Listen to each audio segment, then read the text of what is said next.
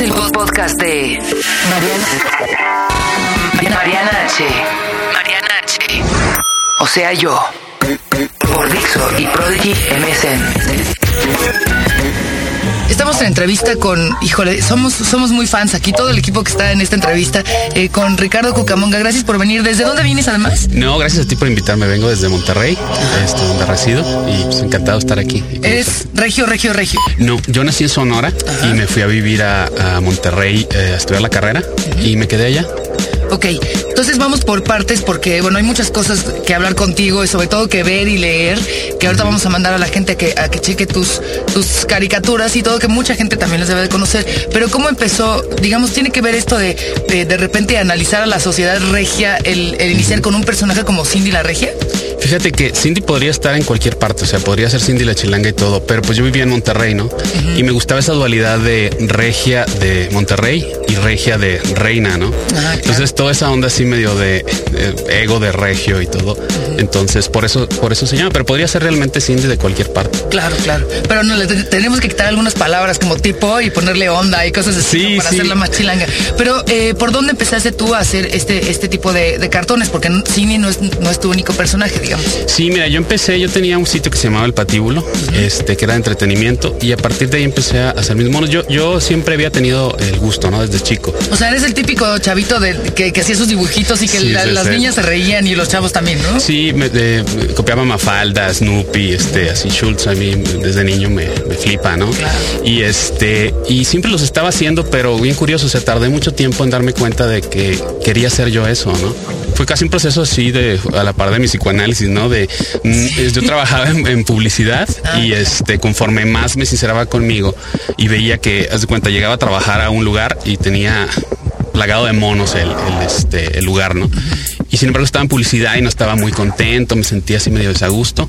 Y empecé a hacer bonitos, ¿no? Bonitos de, mis amigos, este, de cosas que, pensaba y me decían, no, es que deberías hacer esto. Pero ya era la onda de, es que tú deberías ser ese ejecutivo de publicidad y serio y todo.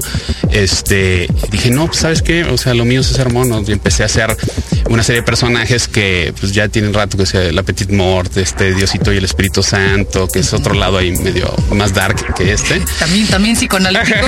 sí, totalmente. Y este, y a partir de ahí, un día eh, me invitaron a estar en una publicación que se llama Punks de Montesamo, en, en aquel entonces, hace como tres años de eso. Y me dije yo, pues, ¿qué voy a hacer? Y tenía una amiga que se llama Cindy, ¿no? Y me contaba siempre sus, sus historias que, yo me reía mucho, ¿no? Porque eran historias, lo estoy diciendo porque hablé con ella y dije, me dijo, no, hay problema. Saludos a Cindy, allá en Monterrey. Y este, y le dije un día, ¿sabes qué? Yo voy a ser un personaje de ti. y, las historias eran ondas de cuenta, este, salía con chavos, pero siempre pasaba algo mal. O, Los equívocos, ¿no? hacía muchos equívocos. Y a mí, eh, a mí me gusta mucho Jen Austen, ¿no? Y por ejemplo, la película de Clueless es de mis favoritas, de mis placeres culpables, todas estas películas. Aparte que se me hace muy buena adaptación de, Emma de Jane Austen, ¿no? Entonces me di cuenta que había un paralelo entre eh, los personajes de Jane Austen obsesionados por el matrimonio, por las formas y todo. Y dije, bueno, voy a ser un personaje yo también, o sea, hacer ese brinco de, un personaje de, en ese contexto a un personaje actual y empezar a hablar cosas que yo quiero, que quiero hablar. en ese momento no lo piensas, ¿no? Es, ya después empiezas a ver qué, desarrollas. Qué, estás trabajando, ¿no? Pero lo que yo quería era divertirme, hacer reír y así nació Cindy, ¿no? Y este, y a partir la, gente me decía, no, es que tienes que seguirlo haciendo y todo. A la par salió un, eh, eh, una oportunidad de trabajar con, Editorial Televisa, con la revista EGM, y empecé a publicar una tira que se llama PacMac, que la encuentran en EGM. A partir de ahí eh, conocí a la gente de Nickelodeon, la revista de México, la de National Geographic Kids, y así se fue haciendo y dije, ¿sabes qué? Pues yo quiero hacer esto de profesional. y pues lo hago ya todo el tiempo full time. Es, una maravilla porque no todo el mundo eh, tiene la, fortuna, no es una cuestión de conectes ni nada de eso, sino de poder realmente desarrollar esto, estos personajes entrañables que salen de una pachecada de un principio, ¿no? Ahorita hablábamos de Giz y Trino, por ejemplo. Ya me imagino eh, cuando ellos eran como muy chavitos, poder hacer una carrera con personajes como los cerdos Gutiérrez y la Tetona Mendoza. todo eso que dices, ¿cómo es posible? Garci, por ejemplo, otro caricaturista, todo el tiempo pues haciendo que si el huevo, el pollo, la gallina y demás, y ahora tiene un libro y demás. O sea, se necesita también de, esta habilidad para poder realizar estos sueños. Em, además tu personaje, por ejemplo, Cindy, eh, no es no es tonta, o sea, es fresa, súper fresa, pero pero también se necesita que, el personaje mismo tenga una, un, carácter fuerte, ¿no? Sí, la onda aquí era, eh, mira, yo siempre le digo a la gente que Cindy soy yo, o sea, en el sentido de que es, un acumulado de, mis inseguridades, de las inseguridades de otras personas que, yo he visto, y no con arrogancia, ¿no? Sí, como, para mí es una manera de, voy a trabajar issues que tengo, ¿no? Y que me doy cuenta que hacen, que encuentran eco en las personas, por ejemplo, el del nivel socioeconómico, el de las formas, el de el matrimonio como respuesta, claro. pero sobre todo el vivir la vida eh, viendo el ojo del otro, ¿no? Y otra que te voy a decir, el ser auténtico. O sea, porque mucha gente dice, ay, no, yo no soy superficial, yo soy alguien mendenso, o no, yo, yo rompo con las estructuras, yo. Y de repente parece que está de moda solo romper por romper y no con este contexto de decir, bueno, yo sí soy así y me enfrento a esto y, pues la vida no es fácil, ¿no? Fíjate, eh, es la onda es ver por qué tenemos tantos problemas por cosas que no deberían. O sea, por qué, la, por ejemplo, el estatus, el estatus que es realmente una, una creación, una falsedad. O sea, trabajando en publicidad, pues también lo, te das cuenta, pues mientes, mucho, ¿no? Mientes mucho, y era tu chamba un poco. Esa onda no, no me gustaba, ¿sabes? O sea, en el fondo había una cosquita que me decía, pues es que no, sé, no te da cosa decir esto cuando tú, tú, tú piensas otra cosa. Pero total, este. Entonces yo, yo, a mí me gusta mucho escuchar a la gente y creo que, el lenguaje nos usa, ¿no? Entonces, bueno, imagínate, estoy con una psicoanalista lacaniana, entonces, este, e, el lenguaje siempre tiene así un.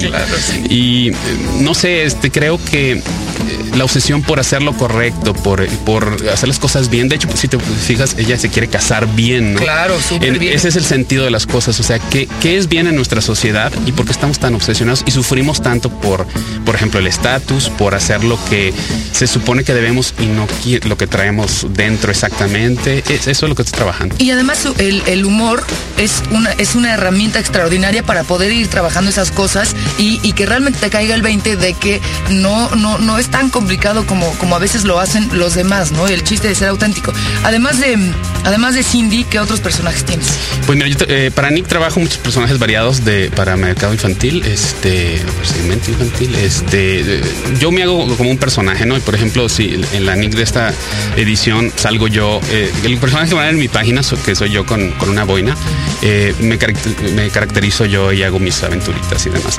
Pero tengo otros personajes, este, en este sentido, ¿no? Tengo uno que se llama Johnny Wannabe, que es un chavo este, que quiere hacerla en el mundo del rock alternativo y le pasan, les pasan mil cosas. Ese está en, en, en Indigo Media, en el suplemento 1320, que es un suplemento así para onda bandas alternativas, este, onda indie, documentales y artes y así.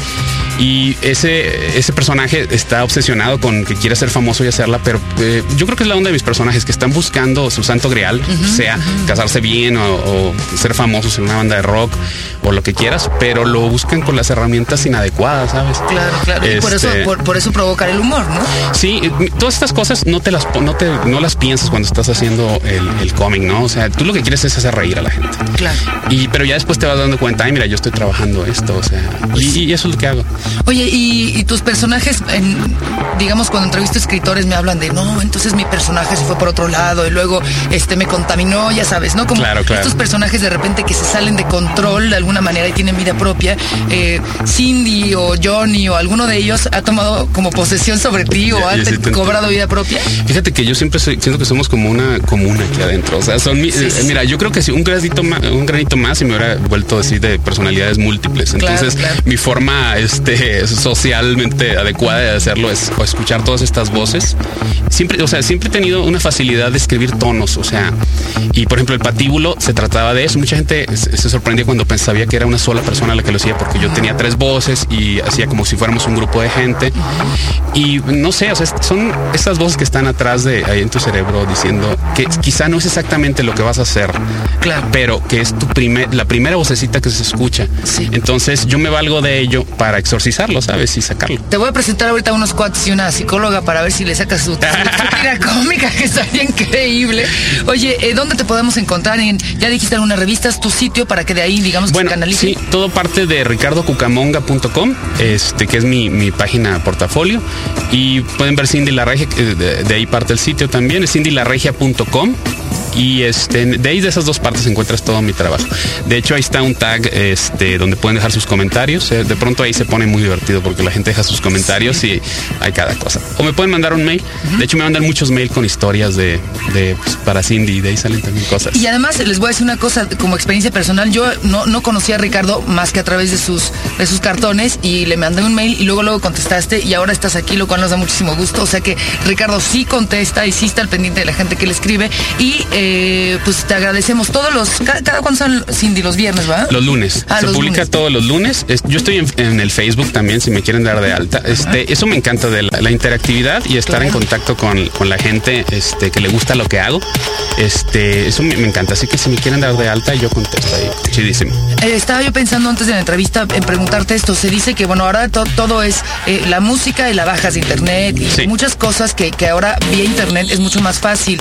Eh, y, y- y, por ejemplo, la novela no se ha podido lograr porque es muy pesado leerte toda una novela en la pantalla, pero para Claro. las caricaturas, para las, los cartones que haces, eh, la internet es una extraordinaria herra- herramienta también, ¿no? De hecho, yo eh, la- le debo a internet, este, pues lo, bi- lo bien que ha ido en mi difusión, realmente ha sido por internet. Yo el día que me senté en una computadora y vi lo que era internet, me quedé 14 horas sin parar, con, comiendo ahí y todo. O sea, me volví loco porque la interactividad y la posibilidad de contactar con gentes que no, que de ninguna otra manera en tu span de vida se hubiera hecho, me volvió loco, ¿no? O sea, tipo, tipo obsesivo, güey. Totally. Perfecto. Oye, Ricardo, pues muchísimas gracias y te vamos a estar eh, dando lata y, y a ver si se nos ocurre alguna historia. Si algu- alguien tiene alguna historia que le pueda funcionar a Ricardo para complementar a Cindy la Regia, bienvenido. Y este y ahorita platicamos a ver si sale algún personaje también Claro medio, que exó- sí. medio exótico. a y partir de- encantado de conocerlo. Eh, Este fue el podcast. Este fue mi podcast. Podcast. Este fue el podcast de Mariana H. Este fue mi podcast. Por Dixo y Prodigy MSN.